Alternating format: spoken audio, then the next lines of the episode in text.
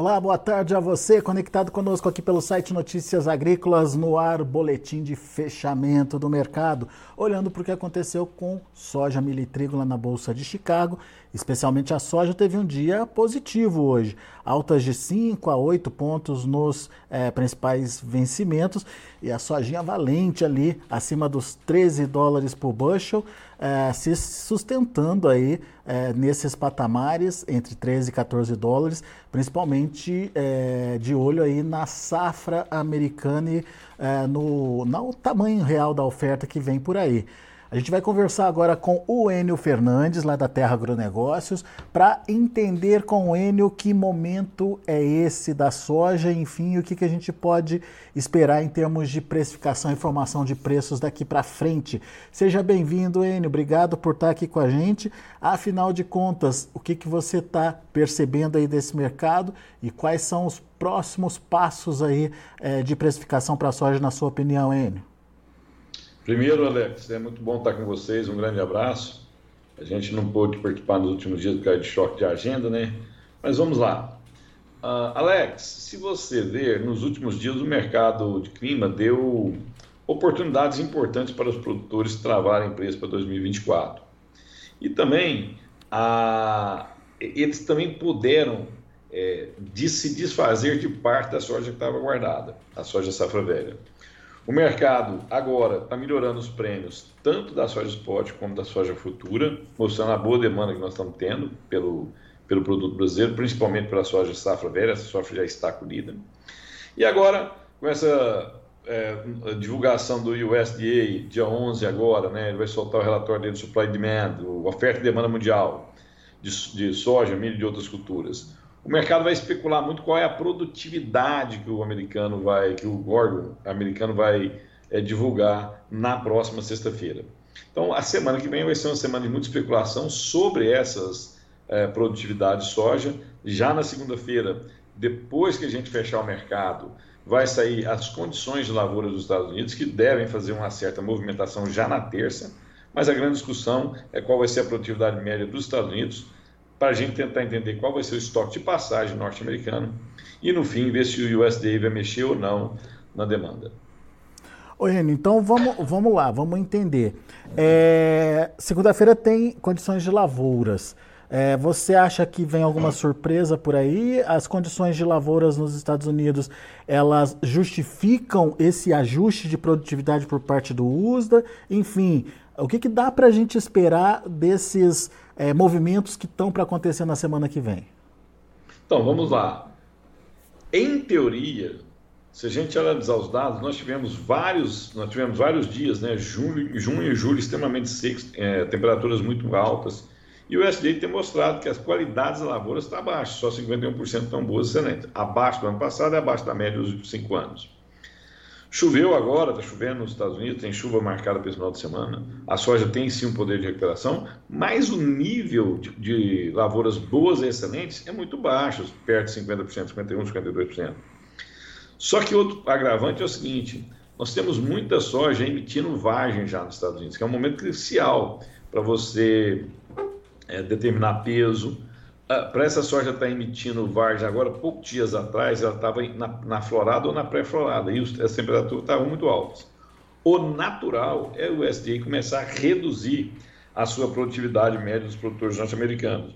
Ele não vai fazer isso de uma vez, ele sempre é ponderado nas suas é, movimentações, mas sim, ele deve diminuir as produtividades médias. Isso deixa os estoques de passagem norte-americano muito apertado, por isso nós estamos vendo Chicago acima de 13, hoje ele tradou acima de 13 que eu estou falando, março abril do ano que vem, que é o que interessa o produtor, né?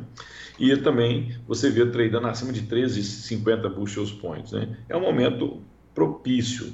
Poucas vezes na história você teve preços acima de 13, 13,50 bushels points. Lembrando que a gente teve acima de 14 essas mesmas, esses mesmos meses, março e maio do ano que vem, há poucos dias atrás. Daí você me falou que uh, os produtores tiveram oportunidades aí para travar 2024 e se desfazer da safra velha. Eles aproveitaram essa oportunidade, Enio? O que, que você viu aqui no Brasil? Nós temos perfis de produtores bem diversos e regiões também bem diversas. Isso afeta suas tomadas de decisões. Vou te dar um exemplo. Um produtor do Rio Grande do Sul tem dois anos seguidos colhendo mal por causa do clima, né? E ele tem medo de pré-fixar e depois muda o clima de novo e tem problema.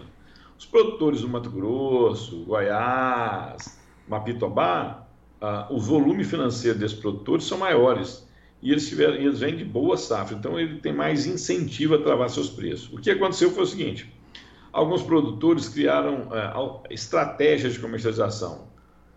Alguns foram lá e venderam só Chicago, não travaram o prêmio, não travaram o dólar. Outros venderam Chicago e dólar, só não travaram o prêmio, o prêmio estava muito descontado, né? Outros produtores não, optaram pelo, pela, pela, pelo travamento adicional. Travaram Chicago, travaram o prêmio, travaram o dólar e tem os seus preços em reais. Ah, a gente ainda está atrasado na comercialização para o ano que vem, principalmente que as margens estão muito apertadas. Se fala muito na redução dos custos dos fertilizantes, custos dos químicos. É uma verdade mas você tem um custo operacional muito alto para os produtores hoje, né? Prestações de máquinas pesadas, custo administrativo pesado. E às vezes o produtor, quando ele travou todas as pernas da operação, Chicago, prêmio e dólar, ele não achou confortável a margem apresentada. E ele não travou. Então nós temos vários perfis de produtores em várias regiões e varia muito a sua atitude, aonde ele está posicionado e como que ele entende seus custos. Muito bem. Bom, semana que vem a gente tem esses fatores que podem ainda mexer com os preços lá na Bolsa de Chicago. Mas a partir da definição, Enio, seja lá da safra americana, seja lá do, do preço, da produtividade, enfim, do tamanho do estoque, quais os cenários possíveis daí por diante? E, é, assim, é, é, se, entraríamos no momento mais arriscado, digamos, aí para o produtor? Intrigante a sua pergunta, mas vamos lá. Na semana que vem, o principal é descobrirmos a produtividade média do americano. O mercado vai especular muito, estão saindo já as, as primeiras projeções de produtividade, várias casas estão publicando. Mas lembre-se, o relatório do USDA ele vai sair aqui horário do Brasil perto da uma hora da tarde, né? E o mercado fecha às três e meia. Então nós vamos ter muita volatilidade depois desse relatório. Já na próxima semana, segunda, terça, vamos, nós vamos refletir o que o, o, relatório do USDA apresentou de produtividade de novo, o que, que interfere nos estoques finais norte-americanos e também interfere na demanda lá nos Estados Unidos, então, qual, se o USDA vai cortar ou não demanda americana para soja. Depois desse período da gente assimilar, digerir essa, esse relatório de agosto, que é extremamente importante, o mercado vai olhar a colheita americana. Né? Lembro que daqui a poucos dias nós já vamos ter as primeiras áreas sendo colhidas. A safra, por si só, ela tem uma pressão negativa nas cotações. Se Inde vão sair independente 115, do tamanho, né, Enio? Oi? Independente do tamanho dela, né? Independente do tamanho. Se vai sair 115, 112, 117, não sabemos. Mas são mais de 110 milhões de toneladas. E aí você tem, naquele, é, naquele momento, um, um, um, um pressionamento das condições uh, de, de preço em Chicago. E logo depois nós temos a América do Sul plantando. Em condições normais de plantio, eu tenho o americano em processo de colheita, o brasileiro em processo de plantio, eu tenho muitas notícias negativas a preço. Isso impacta as cotações. Isso é uma certeza? Não, não é uma certeza. Caso os estoques de passagens norte-americanos sejam muito ruins, muito apertados, o mercado vai ficar temerário com a safra brasileira e ele vai querer entender como vai ser esse começo de plantio. Um plantio facilitado, robusto, chovendo bem em várias principais regiões produtoras do país, você tem um avanço do plantio mais rápido, o mercado tem uma menor, um menor receio da oferta futura. Aí ele compra paulatinamente para tentar entender a safra. Agora, estoques apertados nos Estados Unidos e qualquer problema no início de plantio, ou no Mato Grosso ou em Goiás, são os, os estados que plantam mais cedo do Brasil, chuvas muito irregulares, o mercado vai ficar muito nervoso, o produtor tem oportunidade. O problema é que a gente não pode deixar sempre esperar a próxima produtividade, porque você está tomando um grau de risco muito grande na sua mente. Se por acaso quebrar uma safra no Brasil ou a produtividade média dos Estados Unidos vem baixa e você não vende nada, você pode ter sucesso lá na frente. Mas o Brasil não é um país que quebra safra constantemente. A América do Sul não é. E a gente teve quebras importantes nos últimos dois anos. Né? Essas quebras não vão ser ad eterno. Então o produtor tem que estar muito atento, com os custos na mão, para saber qual é o preço que cobra o custo dele e aí ele projetar a margem da próxima temporada. Muito bem. Enfim, é, é, ele tem que ser estratégico, digamos, nesse momento, para é, não perder o, o time do, da negociação também, né? Excelente seu ponto. Dois anos atrás, você tinha margem extremamente elevadas. Isso me, dar, me dava o luxo de eu ser mais exigente na margem que eu, que eu, que eu precisava. Alex, se você olhar agora se você olhar os custos totais, remuneração da terra, depreciação, custos totais, as margens estão muito apertadas. Logicamente, o produtor que mantém área própria, o produtor que não foi no mercado financeiro de capital recurso, ele tem uma vantagem competitiva muito forte. Os arrendos estão muito caros e os juros sobre o capital, o preço do dinheiro está muito elevado. Então, esse produtor tem uma vantagem competitiva extremamente robusta mas a grande maioria dos produtores planta sim suas áreas, que são deles, mas eles arrendam muitas áreas. E a grande maioria dos produtores foram ao mercado e pegaram os financiamentos, com os preços desse financiamento elevados. Então, esses produtores têm que tomar muito cuidado. Primeiro, em ter uma boa produtividade. A principal função de um produtor é produzir bem. Não existe gestão de risco sem um grão. Então, se você tiver uma alta produtividade, controle de custo, o mercado em algum momento dá a oportunidade de travar essas margens. Aí ele precisa travar essas margens. Mas ele só vai saber se tem margem ou não se tiver o controle de custos muito apurado em suas mãos. Muito bom. Agora, Enio, vamos, vamos tentar entender uh, um pouquinho do segundo semestre para o produtor brasileiro que tem o produto ainda para negociar. Geralmente, segundo semestre, ele tem a tendência é, de ter um mercado interno absorvendo ali aquela, aquele resto de soja né, que fica para ser negociado para o final do ano. Como é que vai ser esse ano, Enio? A gente te, teve aí uma grande safra, uma safra recorde. A gente teve no início dos negócios um atraso na comercialização. Não sei se a comercialização já voltou aí ao seu é, percentual normal aí dos últimos anos, mas enfim, é, mesmo que em percentual a gente tenha a, o mesmo percentual de anos anteriores, o volume de soja tende a ser maior por causa da quantidade né, de soja colhida. É, como é que vai ser esse segundo semestre? Teremos prêmios, teremos disputa pela soja? Tem demanda interna ajudando aí, Enio? Bom, vamos lá. Nós vamos fazer esse comentário, a gente precisa ter um corte, né? Porque senão a pessoa se pode confundir com os preços do início do ano. Nós tínhamos preço muito elevado, depois os preços cederam fortemente, todos estão lembrados. Neste cenário, após a queda dos preços, vários analistas, várias casas, várias consultorias afirmaram que o melhor momento seria entre agosto e setembro, porque nesse período parte da soja já estava exportada e as tradings iam buscar esse produto. Até mesmo quem esmaga a soja para fazer farelo e óleo ele não tinha como carregar toda a posição dele até o final do ano. Então ele carregou o máximo, fez estoque no máximo, aqueles preços competitivos para o demandador, para quem precisa do grão, um tempo atrás. Agora os preços estão mudando. Nós tínhamos prêmios negativos de 100 abaixo, 120 abaixo, chegamos a ter 200 abaixo, né? 220 abaixo. Agora inverteu. Você tem preço 160 acima, 150 acima, 170 acima. Se eu estou pagando 150 acima da cotação de Chicago que está acima de 14 bushels points, é lógico que a gente tem demanda. O problema é que daqui para frente nós vamos começar a exportar, já, já estamos começando a exportar maciçamente soja, né? maciçamente milho, maciçamente açúcar. É natural que os volumes exportados de soja reduzam, porque agora ela vai dividir essas exportações com milho e açúcar. É o, é, o, o espaço tem, tem, tem três grandes competidores aí. Então, é natural que, isso, principalmente com milho, né? Então, é natural que, que, as exportações comecem a diminuir mês a mês. Mas nós aqui da Terra Agronegócio acreditamos exportações muito próximas de 96, talvez até 97 milhões de toneladas. Qualquer número entre 95, 50 e 97 milhões de toneladas são números importantes. E os produtores que estão com essa soja na mão, em, em, em regiões que a logística favorece bastante, logicamente eles vão ter resultado nessas comercializações. O risco dele é ele não esperar ad eterno para vender essa soja. Quando ele chegar no mercado, o mercado já mudou o foco, já está exportando muito milho, está exportando outros, outros produtos e não tem tanto interesse de, de exportar soja porque já se abasteceram. Lembrando também que nós vamos ter lá na frente a colheita norte-americana. A soja americana chega no mercado, em teoria, ela vai ganhar competitividade frente à soja brasileira, ou seja, vai ficar mais barata que a soja brasileira.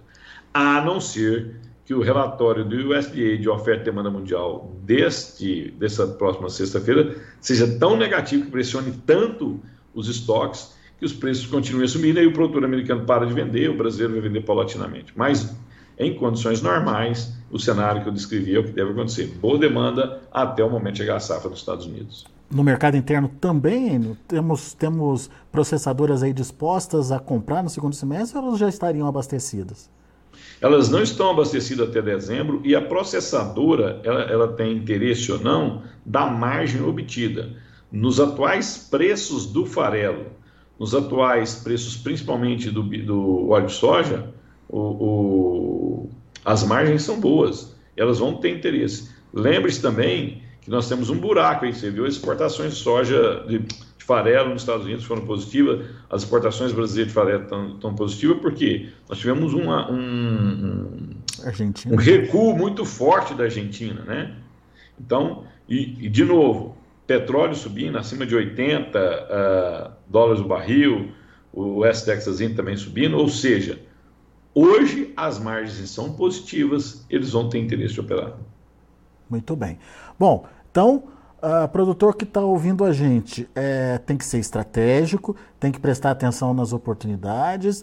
É, enfim, os atuais preços são interessantes para quem ainda precisa avançar com, com, com as negociações.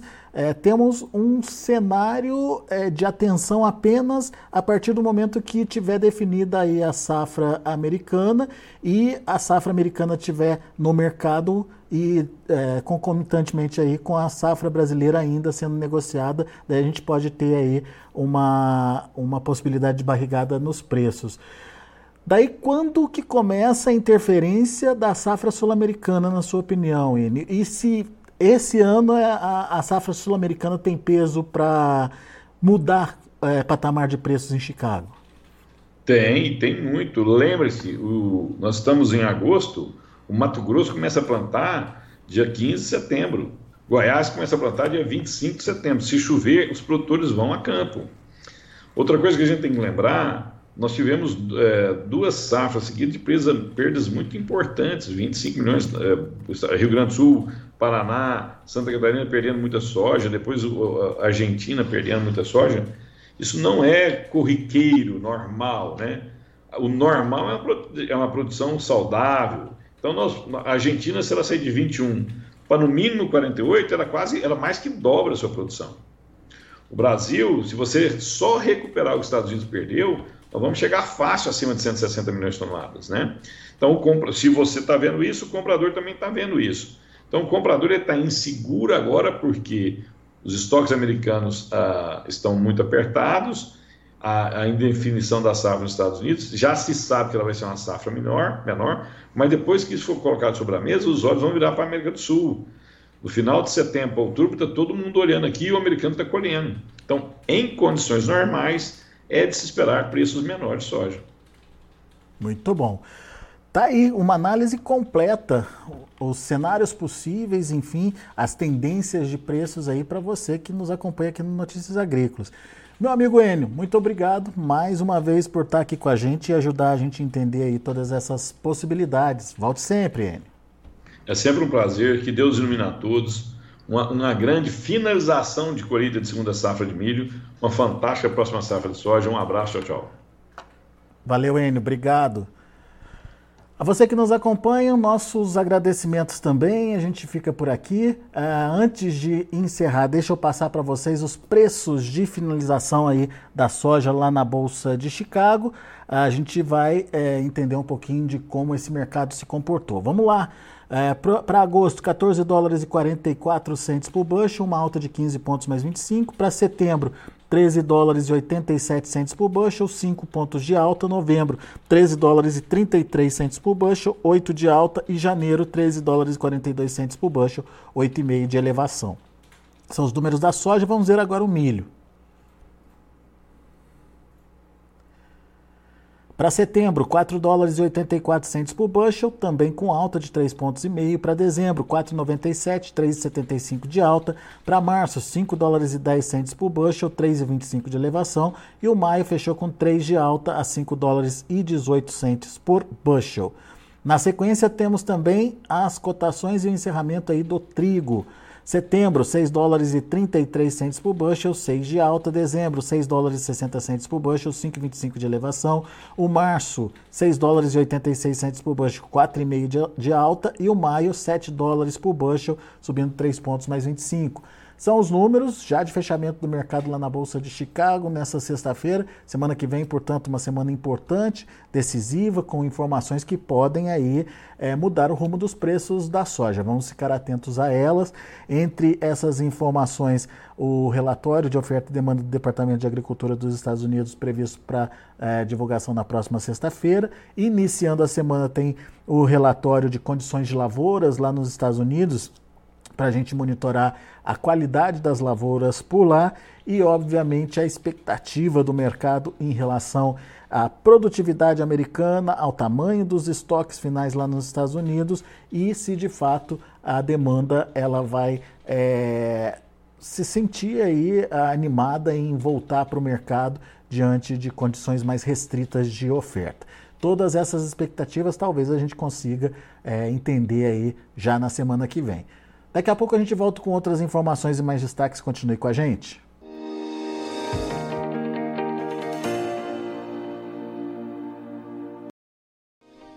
Se inscreva em nossas mídias sociais. No Facebook, Notícias Agrícolas. No Instagram, arroba Notícias Agrícolas. E em nosso Twitter, arroba Norteagri.